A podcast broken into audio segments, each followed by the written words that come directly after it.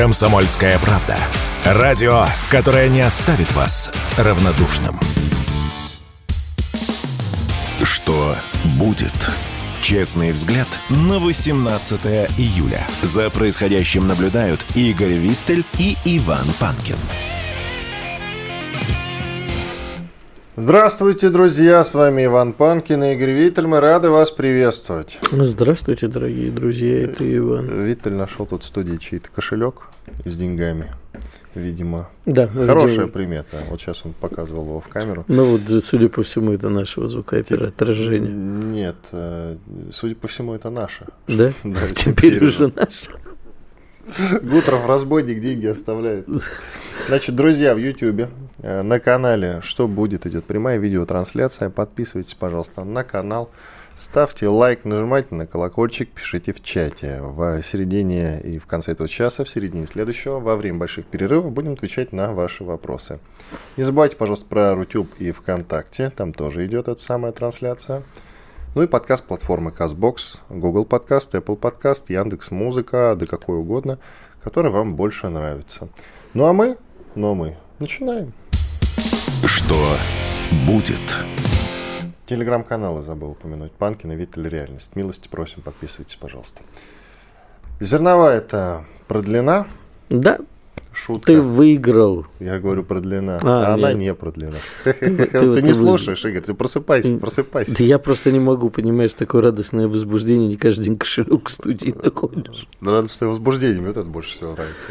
Итак, да, зерновая сделка, вчера было принято это решение, не продлена. Судя по всему, до того момента, пока все-таки наши западные партнеры, как э, мы их называем, не пойдут нам навстречу по ряду вопросов, ну или хотя бы по одному вопросу, а это все-таки обратное подключение Россельхозбанка к СВИФТу Ну, там системе только- международных платежей, так чтобы всем было понятно. Потому что у нас все, по-моему, все банки отключены от этой системы, и вот идет речь о том, что хотя бы э, SWIFT э, подключить э, к Россельхозбанку или Россельхозбанк к SWIFT. Я думаю, что это предмет торга. И пока это выполнено не будет, а до сих пор это не выполнялось, мы в сделку не вернемся. Вот. У нас, многие, наверное, помнят, с Игорем Виттелем накануне был по этому поводу э, спор, который он же инициировал, и он же, собственно, И проиграл. погорел сейчас, да, на этом. Да погоди, не говори гоп. А смотри, я у себя в Телеграме написал вчера, что мы продлим, как только будет выполнено одно из обязательств. Поэтому тут ты уже со мной никак не поспоришь. Хотя бы подключение к свифту. Нет, все. на сегодняшний день ты спорт выиграл. А я в даже чем, не- почему на сегодняшний-то день? Мы вышли из сделки. Ты еще давай, как многие другие наши коллеги, друзья, кстати, многие со мной спорили, и все проиграли. Никто, кроме Игоря Виттеля, надо отдать ему должное. Вот это очень порядочный человек, я сейчас без иронии говорю. Он честно сидит и говорит, да, я проиграл. Другие все остальные начали, значит, кивать. Ну вот если бы не теракт, на Нет, самом значит, деле, э, теракт тут ни при чем. Ну, во-первых, и теракт, причем, но не я один, но поэтому, вот, например, всем известная Дарья Митина, она тоже проиграла спор, а уж она-то никогда не признает своих поражений, но тоже признала в этот раз. А я тебе о чем хочу сказать. Тут гораздо интересные расклады, гораздо более интересные расклады нарисовались после того, как мы вышли. Во-первых, Зеленский сказал, ну и ладно, и обратился с, писл- с письмом э, к ООН, что типа давайте на троих. Тройничок он хочет, короче. Да. Зеленский, Турция и ООН. Что, дескать, давайте без русских. Это вот как? Это первый вопрос. Второй, американцы сказали, не, мы не будем военными кораблями охранять гражданские суда. Это два. А третье, а как мы собираемся теперь имплементировать это все в реальности? Вот сейчас э, значит, э, Украина решит э, нарушить зерновую сделку. И что, мы будем по гражданским судам наносить удары? Не думаю. И, в общем-то, Владимир Владимирович сказал, что мы думаем над тем, как ответить за теракт, и думаю, что точно так же они думают над тем, э, наше военное, по крайней мере, руководство, над тем, а как, собственно, мы будем справляться-то теперь с тем. Ну, вот Украина в наглую скажет, и особенно они еще на эти, по- по- по- по- погрузят детей на эти корабли, чтобы сказать, вот, смотрите, пог- поганые русские, Рашка, вот она детей убивает. Так и будет. Ну, давайте э, не заглядывать так далеко в будущее, хотя у нас программа называется «Что будет?», нам сам Бог велел. Но, тем не менее, смотри Почему на так что... далеко? Это сегодня начнется. А, смотри, ну нет, сегодня ничего еще не начнется, давайте будем спокойны. А, пока что никто никакие, ни один корабль в ближайшие дни не утонет, я вас уверяю в этом. А вот что будет дальше, конечно, посмотрим. На что же ориентировался я? Почему я был так смел? Хотя и видел искорку в глазах Игоря Виттеля, когда он со мной спорил. Итак, я брал интервью у Марии Захаровой 15, кажется, марта, да, 15 марта, когда мы продлевали сделку на 60 дней. Уже тогда она очень была обеспокоена всем этим, и было видно, что все это дело для нее и ее коллег по МИДу не очень приятно. На 60 дней они таки продлили тогда сделку как раз до середины мая. Она мне тогда говорила, что, мол, вот мы с коллегами думаем, что надо сделать все от нас зависящее, чтобы потом э, со спокойной совестью сказать, мы сделали все, что могли. Разговор был именно такой. Что было в середине мая, когда подошел срок? В середине мая, я напоминаю, были выборы у товарища Эрдогана, где он на тоненького проскочил во втором туре, победил с небольшим отрывом от своего оппонента Калыч Дороглу. Между турами была продлена зерновая сделка, и опять-таки мой коллега Виттель подтвердит, что я тогда уже сказал, что вот как только она была продлена, все говорили, еще не факт, что выиграет Эрдоган. Я сказал, все, вопрос решен, дело в шляпе. Эрдоган выигрывает, и именно мы ему тогда помогли продлением зерновой сделки. Хотя уже в марте нам это, судя по реакциям Захаровой, я ее видел лично, нам это было очень неприятно. Но мы пошли на продление. Далее, в тот же период, в тот же период, в мае, до продления у меня был, было интервью с Кориной Геворгян, Геворгян, известным востоковедом. У нее есть инсайдерские, а, значит, инсайдерская информация из Турции, она же востоковед все-таки – и вот я с ней беседовал. Она знает политические, около политические круги.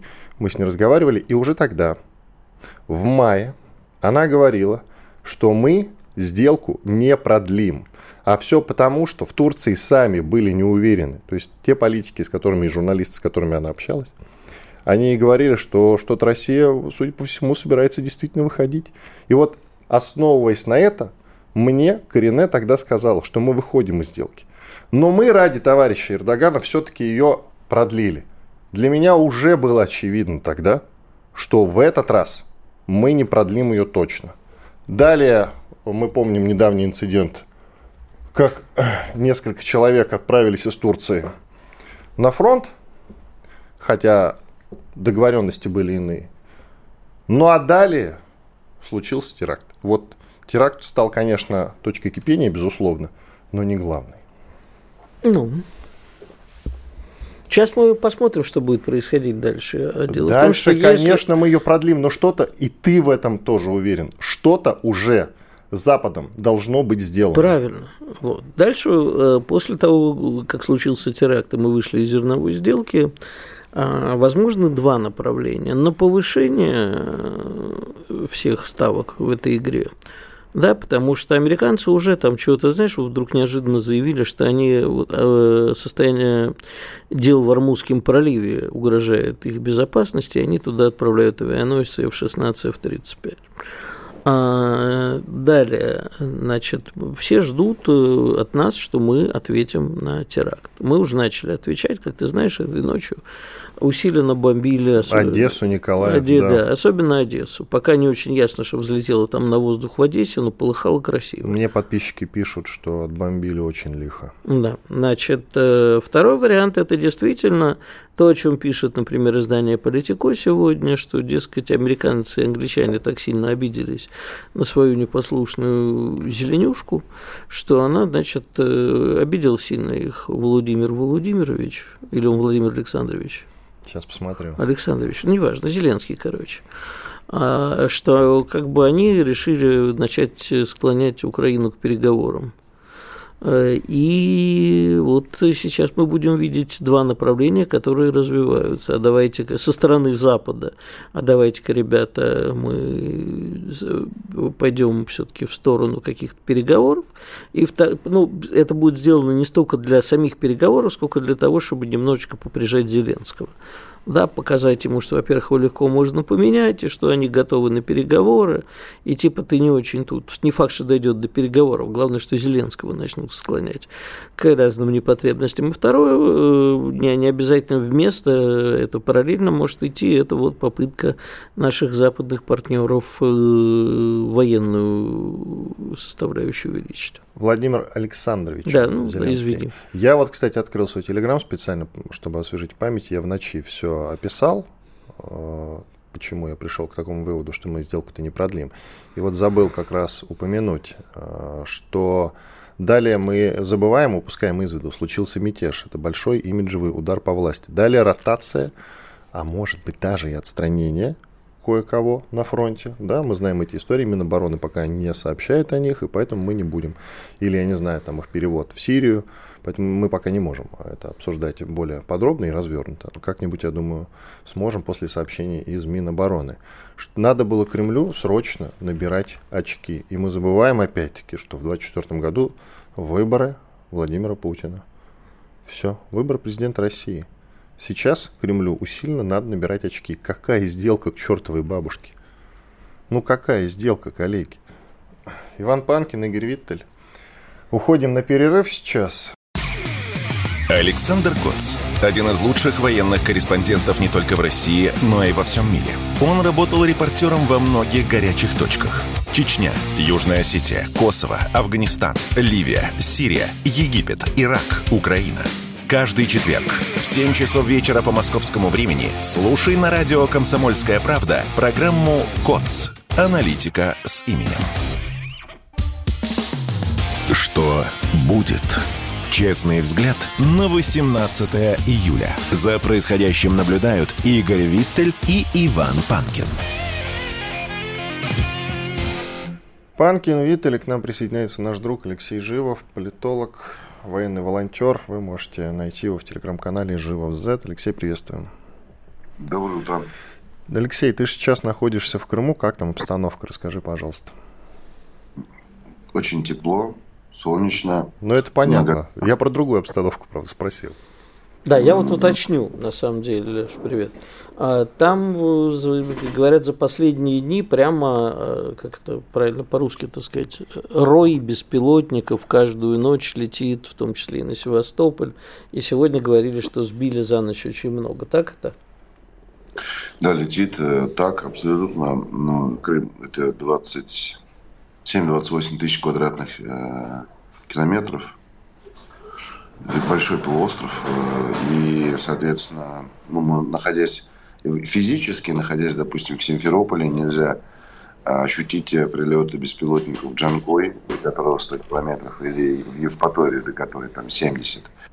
А тогда, э, в последние дни, э, количество летательных объектов различных типов, которыми атакуют Крым, оно увеличилось. Ну, все в рамках той стратегии, которую украинцы приняли, попытки атаковать критические инфраструктурные, не военные, в первую очередь, авиационные объекты в Крыму.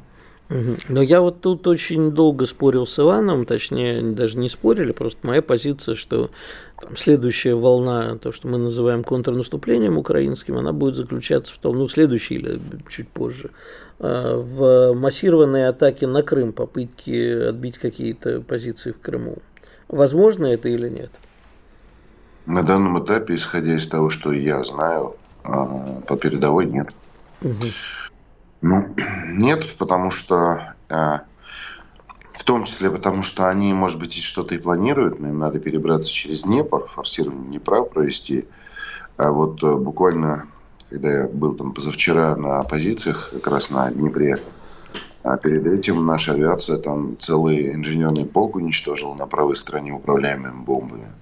Ну, то есть, э, когда мы их вскрываем, подготовку к развертыванию тех или иных крупных соединений, мы тут же туда закидываем э, там, фабы, пабы и так далее. Поэтому, может, они хотят, но нечем теперь. Все, я это, это, это не значит, что тут у нас спокойно там, то есть вот то, то направление, которое на Крым идет, оно ну, горячее, там идут постоянные бои, очень серьезные артиллерийские дуэли. Они там какие-то мини-плацдармы все время пытаются, значит, организовывать себе. Мы их оттуда выбиваем не без потерь. Вот. Это все есть. Но чтобы ну, попробовать наступать на Крым, это что, ну, какая группировка нужна? Несколько десятков тысяч человек с техникой, с, не знаю, если с, с, там, с, они собираются на западном, в западном Крыме высаживаться, то есть у них должны быть э, морские катера, десантные корабли. Да, авиация, в конце концов. Нет того ничего этого Украины. Как они будут это делать без... Э, И плюс без крупную группировку мы разбомбим на подходе уже ракетами. Поэтому да, это как-то ну, да. самоубийство, миссия да. самоубийства. А, Алексей, я спрашивал про атмосферу, имея в виду, как там а, вот среди людей, какие разговоры ходят? Ну, Спокойно. Мы, мы крымчане, сказал москвич. Так. Вот, мы крымчане, значит, эм, спокойно ко всему относимся. А, не знаю, вот вчера даже заехал в Ялту первый раз за лето. Ялта живет своей такой нормальной курортной жизнью. Все люди отдыхают, купаются. Вот, э, людей много. Никто там не бежит, э, сверкая пятками э, через освобожденные территории из-за подрыва. Нет, кто-то, наверное, и бежит, но мы их не увидели. Вот. Сами крымчане же привыкли просто. Слушайте, тут с 2014 года столько всего было. Было жила этот самый блокаут, отключение света, люди жили без воды. Были попытки там диверсионных заходов еще в каком там, в 16-17 году. С начала СВО сюда постоянно прилетают там то ракеты, то беспилотники. Ну, то есть все, кто хотел уехать, все, кто боялся, они уже давно уехали. Вот когда первый раз мост подорвали, а потом только открыли э, реверсивное движение, там семьями люди выезжали, прям с детьми, с баулами, все. Сейчас такого уже нету. Ну, то есть крымчане довольно спокойно относятся. Скажи... Отдыхающие, конечно, сильно испугались, наверное, я думаю. Вопрос рядовой, общий, регулярно мы его задаем и друг другу, и нашим спикерам, и тебе уже, в общем-то, задавали. Но сейчас снова появился информационный повод, поэтому снова подогреем внимание. Как вот э, нам ответить, чтобы, допустим, вот тебя это устроило? Ну и таких же рассерженных патриотов, как и ты. Как ответить на крымский теракт? Да, системно надо менять э, подходы к ведению боевых действий вообще в целом. Не только непосредственно боевых действий на линии фронта, а боевых действий в экономической, дипломатической среде, э, внутренней политике, экономики надо делать серьезные шаги.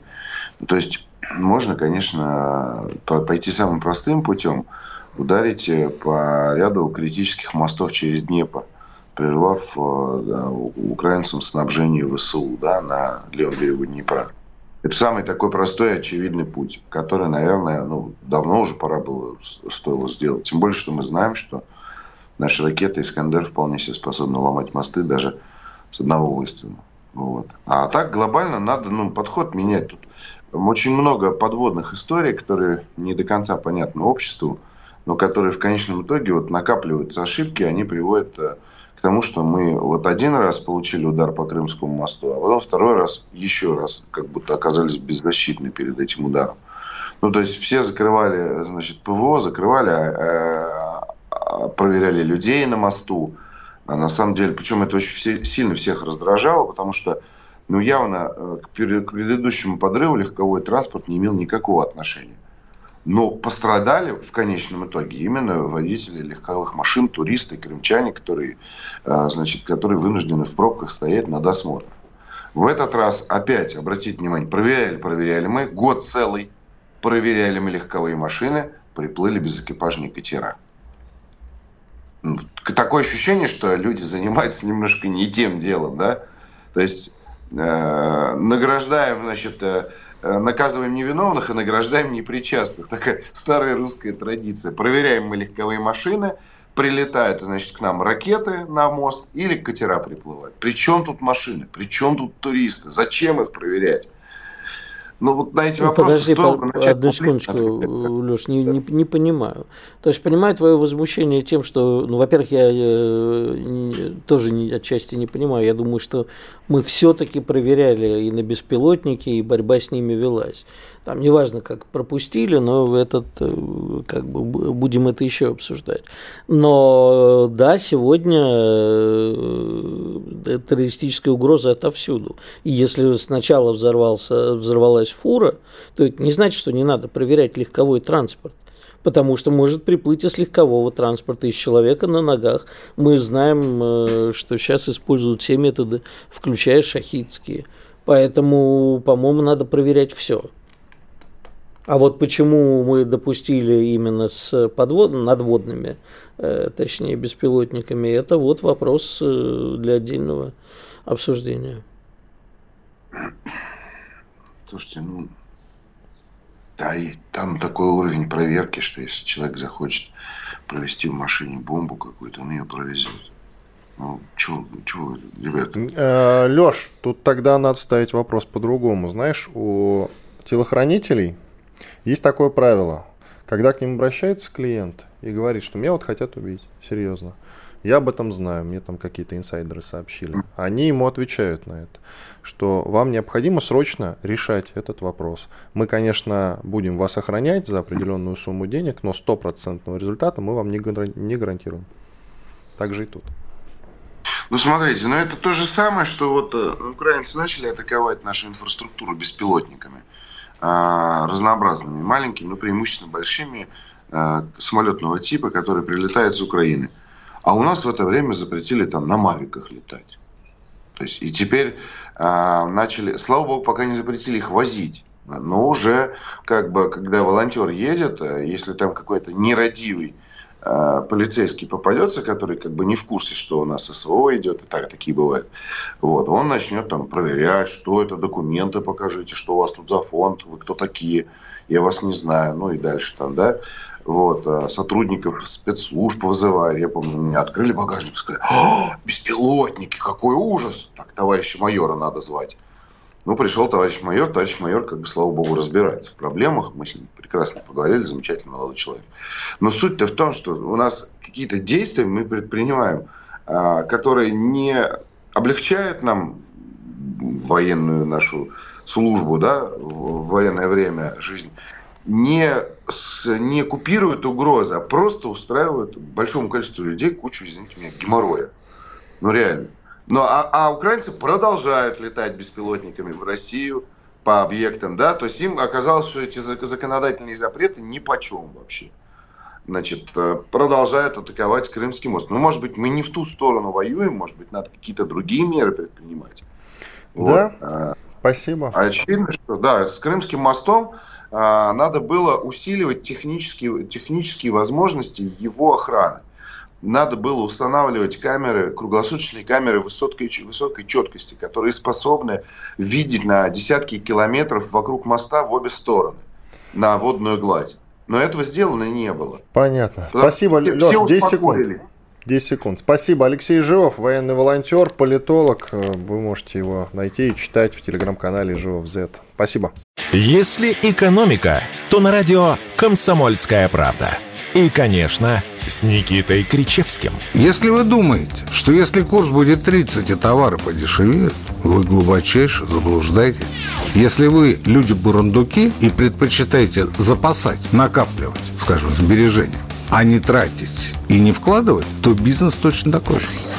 80 курс, 60 или 40 цена не изменится. Ну, таков закон корысти, о котором еще говорил Адам Смит. Каждую среду в 7 часов вечера по московскому времени слушайте на радио «Комсомольская правда» программу «Экономика» с Никитой Кричевским. Что будет? Честный взгляд на 18 июля. За происходящим наблюдают Игорь Виттель и Иван Панкин. Ну а к нам присоединяется Семен Уралов, известный политолог. Семен Сергеевич, приветствуем вас. Доброе утро, коллеги. Про когнитивные войны. Ну, это, конечно, к вам вопрос, кому еще. Скажите, пожалуйста, вот сейчас довольно серьезное, серьезные разногласия внутри общества среди, в том числе, патриотических кругов. Мы разделились из-за марша Пригожина, например. Ну и много других факторов. Из-за того, что неправильно ведем СВО. Кто-то в этом смысле критикует власть, кто-то говорит, что давайте все-таки относиться э, более терпеливо, потому что, ну, идет СВО, мы не знаем, как там, да и что. Зерновая сделка, опять-таки, нас-то проклятая э, разделяет, ссоримся и конфликтуем. Благо вот мы с Игорем Виттелем, э, значит, люди в этом смысле крепкие и не стали из-за нее ругаться. Остальные люди разругались из-за этой сделки. Кто-то не захотел признавать свое поражение, например, по этому поводу. В общем, э, есть у вас сейчас какие-то хотя бы общие советы, как нам снова объединиться? Может быть, идея какая-то давайте, нужна? Ну, давайте для начала определимся. Мы раскололись или мы как это, вырастили слишком много разных мнений в одной голове, то есть немного шизанулись. Вот давайте определимся. Вот, кстати, может быть и шизанулись. Игорь, ты как считаешь, шизанулись? Да и шизанулись, и раскололись, это одно другому не противоречит. Вот, вот. Поэтому для того, чтобы, Игорь, привет. Поэтому для Здорово того, чтобы себя. нам, да, для того, чтобы определиться, нам нужно выделить часть общества, которая раскололась, действительно. Потому что для того, чтобы расколоться, ну, колется что-то крепкое. То есть то, что имеет фундамент. Ну, то есть то, что держится, да. А шизанулись это как раз люди, которые как, ну, которых в проруби таскает, да, то есть у них нет мнения, у них нет позиции.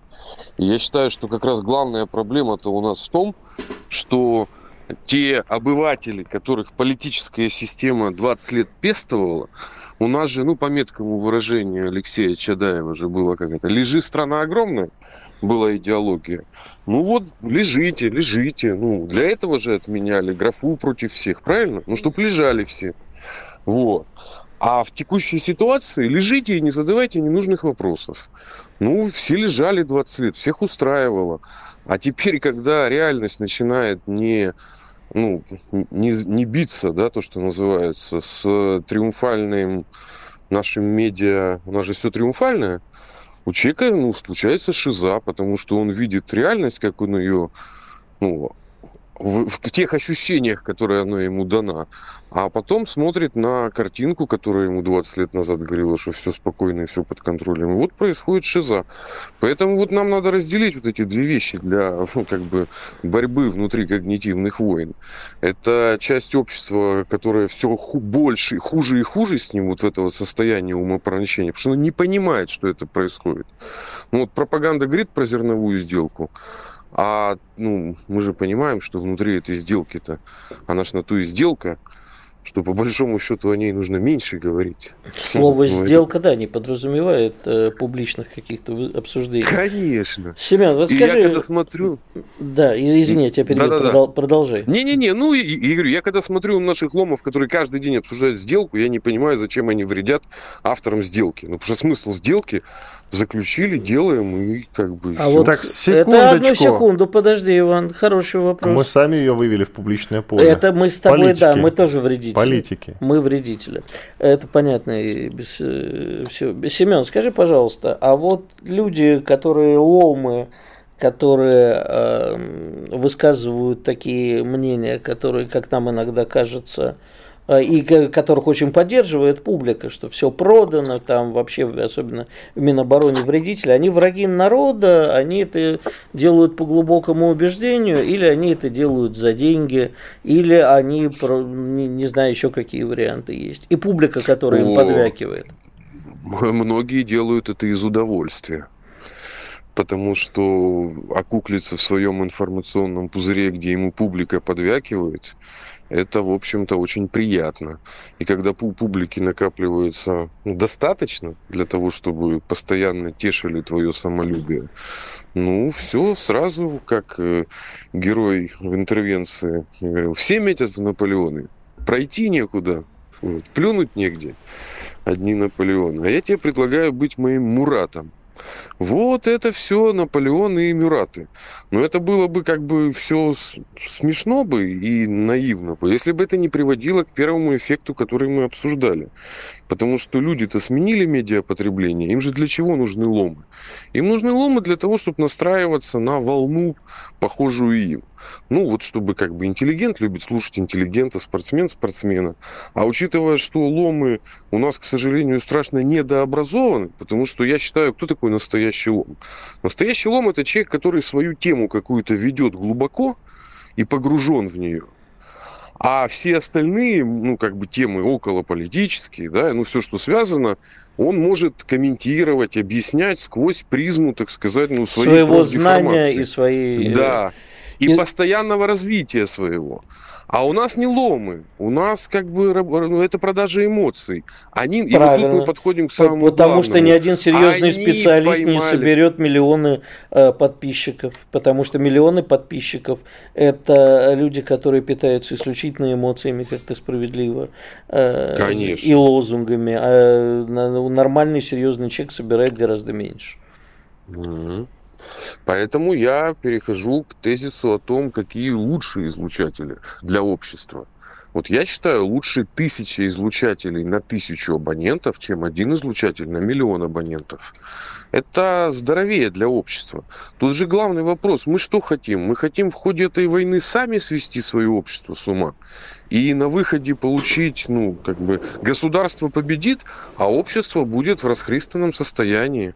Но... И учитывая события, что в этом умопомраченном состоянии человек элементарно идет на вербовку, терроризм, ну, сколько малолет... ну, малолеток, вот последние, которые вот готовили покушение на наших випломов, да, на Симоньян и Собчак. Половина подростки.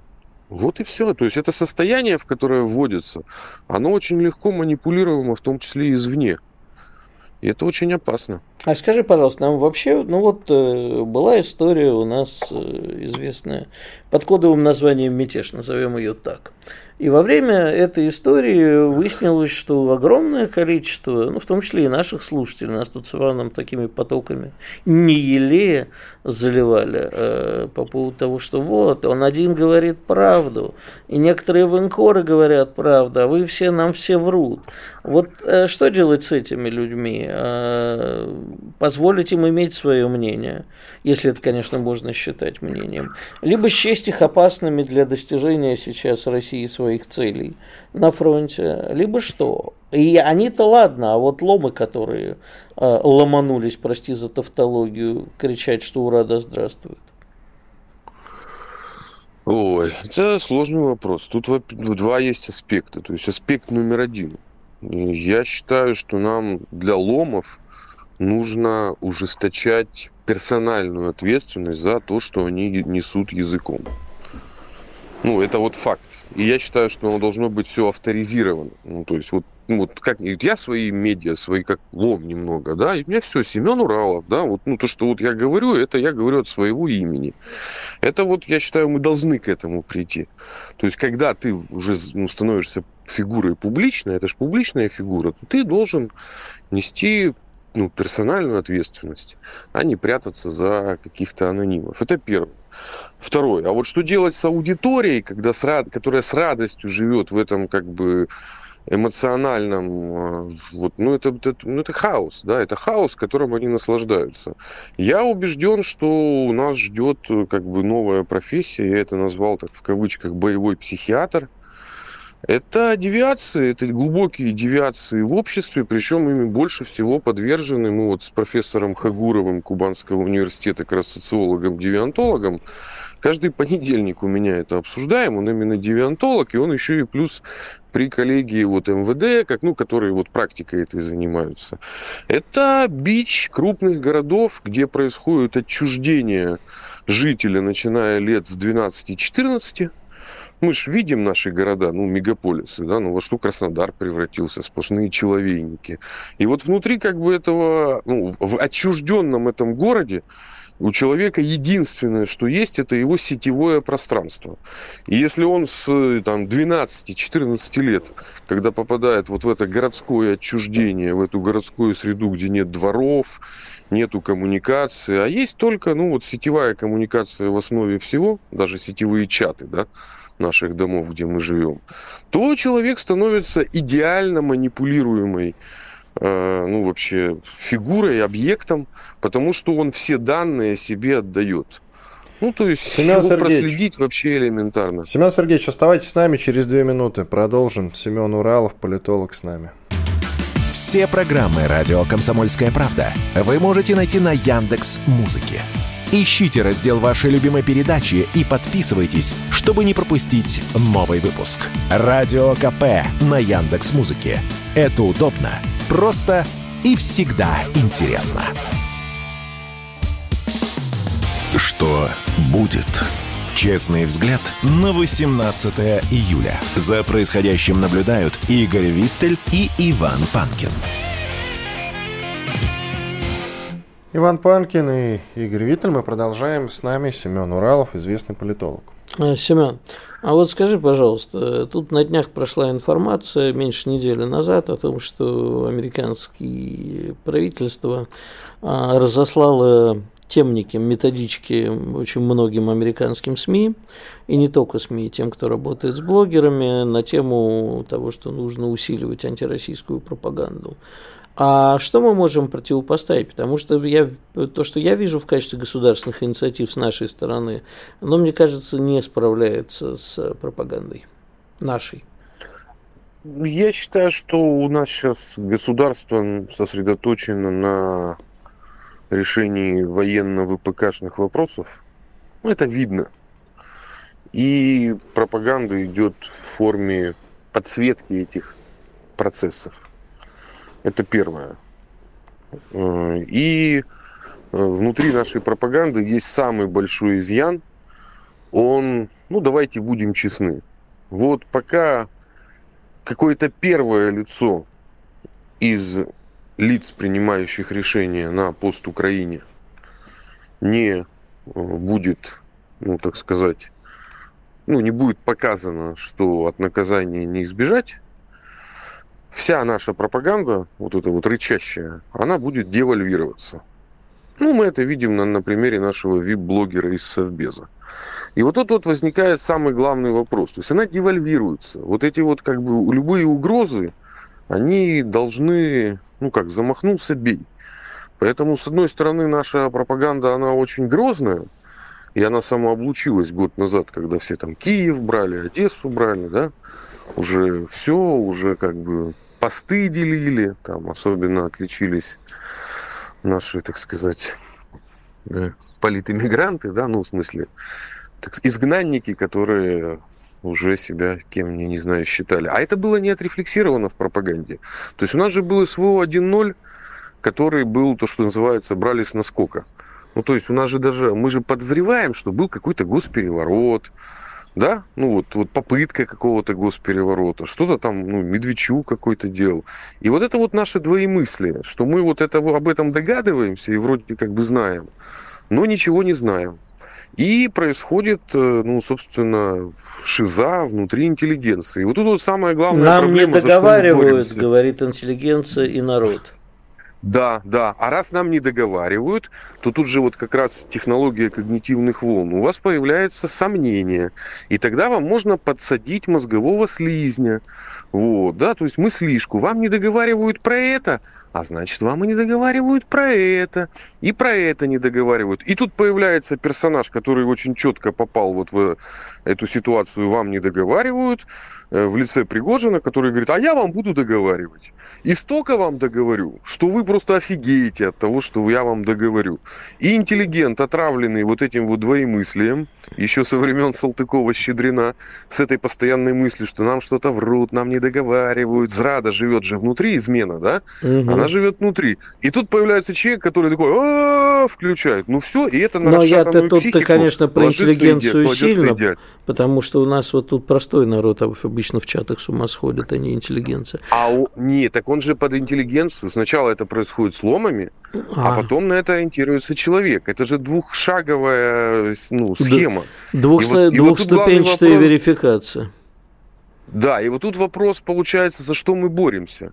Я утверждаю, что наше общество, оно же ну, уже капиталистическое давным-давно, и устроено оно точно так же, как капиталистическое общество. То есть политизированное меньшинство Потому что большинство отчуждено, это факт. Ну давайте не испытывать иллюзий. Сколько людей ходит на выборы, сколько интересуются. А вот политизированное меньшинство, которое составляют в основном жители крупных регионов, ну, столицы, столичного региона и крупных регионов, оно занимается политизацией вот этого большинства. И политизация это происходит не всегда. Оно, она происходит, э, ну, какими вот э, всплесками. Вот происходит что-то, что привлекает внимание всех – ну вот, как, например, история с Крымским мостом, да? Вот все, даже большинство заинтересовалось. И от того, как будет интерпретировать то самое меньшинство в своих коллективах, потому что как устроено общество? Вот что-то происходит, народ собрался на работе. Блин, а что происходит? Начинает обсуждать, кто что смотрел. И в каждом коллективе, вот вспомните, не нашем медийном, где у нас каждый суслик и так агроном, мы все во всем разбираемся, да? А в обычном коллективе. Фирмы, ну, без разницы. Всегда есть, так сказать, какой-то интеллигент в коллективе, коллективе 2-3 человека, которые политизированы. И они это все разъясняют. И вот задача работы ломов – это как раз политизация меньшинства. То есть не считать себя, они в свои вот эти вот пузыри загнали и возомнили себя какими-то, я не знаю, политиками, кем они себя возомнили. Нет, вы просветители. То есть ваша позиция иная. Вы не продавцы эмоций, вы просветители. И тогда у нас есть шанс политизировать наше меньшинство – просвещая его. Ну, раз наша власть не договаривает рождает двоемыслие, ну, вот такая она. Ну, как бы, ну, ну такая. Ну, что Семен, а, э, кор- коротко только очень времени мало остается. Скажи, пожалуйста, вот мы вчера с Иваном поспорили. Я говорю там, что ответ на Крым нужно отодвигать все от наших границ подальше, от Белгородской, от Курской, Воронежской. Если надо Харьков бомбить, так бомбить Харьков. Иван говорит, ну, представь себе, какую картинку покажут горящий Нет, Харьков, какой ну-ка, пов... тогда поправь меня. Не так. Значит, я спросил у Игоря, это был не спор, а дискуссия, готов ли он к этой картинке горящего, взрывающегося Харькова, пусть он себе представит, и после этого скажет, да, я лично это готов. Это был не спор, вопрос, ну, дискуссия. Вот, собственно, да. А теперь формулируй вопрос. Свой. Да, а вопрос-то простой. Э, что нам показывать, чтобы действовало? Потому что почему-то вот тут нам предлагают картинку горящего Харькова, а картина убитых детей в Донбассе не действует на международную публику. Вот как бы нам про свою повесточку продвигать так, чтобы действовало? Я пришел к выводу следующему. Значит, наша повестка должна быть идеологична. А диалогия должна быть следующая – Значит, э, мы индейцы, да, которые имеют свой конфликт, да, или варварские племена. С точки зрения Запада я сейчас говорю, да. И вот, несмотря на то, что у нас варварских племен есть конфликт свой внутри, вот вожди варварских племен, которые привели бледнолицых братьев, да, или, ну, римлян, они предатели. С народом мы разберемся. Вот тут очень важно посмотреть историю, например, той же войны за незав... Э, севера с юга США. Какие были соблазны там продолжить ту гражданскую войну? Нет, элитку почистили, которая пыталась работать с Британией, да, и, и нормально, с южными штатами разрулили. Вот нам нужно, вот если говорить на уровне схемы, основные наши претензии должны быть к вождям предателям. Понимаете, да? И у них, то есть с ними надо ну, перестать о чем-то договариваться. Тем более мы видим, что они как бы не намерены договариваться. Их концепция э, война до последнего украинца. Поэтому я считаю, нам надо ну вот концептуально это все менять. Все, с предателями, вождями никаких переговоров нет. Они цель номер один. И тогда общество на пост Украины, та часть, которая является нашей еще там, она поймет, что как бы мы пришли действительно их освобождать, потому что их держат в заложниках. Вот так. Семен Сергеевич, ну и рецептик бы от вас получить, как не ссориться внутри патриотических кругов людям. Э, первое. Э, получая любую информацию, сразу думать о том, какую эмоцию вам пытаются впарить, если пытаются впарить. Второе. Прежде чем что-то репостить и куда-то размещать, посоветоваться с человеком более квалифицированным в этой медиа-части, если вы сам не медийщик. Да, да? у ну, нас все считают себя квалифицированным. вот ключевая ну, проблема. Так, так, ну, погодите, ну так тогда, значит, вопрос вообще в принципе образования, что вы себя считаете квалифицированными. Но тут я всем дам такой совет. Вот вы, когда садитесь за руль, и включаете зажигание, вы же понимаете, что у вас начинается новая реальность, и вам нужно по-новому смотреть на все, да, и своя новая знаковая система, когда мы друг другу там подмигиваем, еще что-то пропускаем. Вот когда вы включаете смартфон, у вас точно такая же новая реальность, как вы садитесь за руль. Э, все. И вы должны понимать, что там новые искусственные сущности, многие из них виртуальные, многих из них не существует, а по большому счету мы уже живем в ситуации, когда виртуальная сущность может быть создана специально под вас. И поэтому, когда вы нажимаете, открываете свой смартфон, это даже опаснее, чем когда вы поворачиваете ключ зажигания. На самом деле. Потому что опасностей намного больше. Спасибо. Семен Уралов, известный политолог, рассказал нам про когнитивные войны. Не будем больше ссориться, Игорь. Ну, мы с да мы не ссоримся. мы с дураков мысли сходятся. Но дискутируем периодически. А насчет картинки горящего Харькова, взрывающегося, я тебе вот что скажу. На самом деле, я сейчас не про военную составляющую говорю. Наши люди, я в этом уверен, просто они эту картинку не видели реальную. Поэтому они к ней на самом деле не готовы, я в этом абсолютно убежден. Я не говорю, что не надо этого делать с военной точки зрения, это очень важно. Просто народ к этому не готов на самом деле. Я вот о чем говорю. Иван Панкин, Игорь Виттель. Уходим на большой перерыв. В начале следующего часа мы вернемся и продолжим. Что будет? Честный взгляд на происходящее вокруг.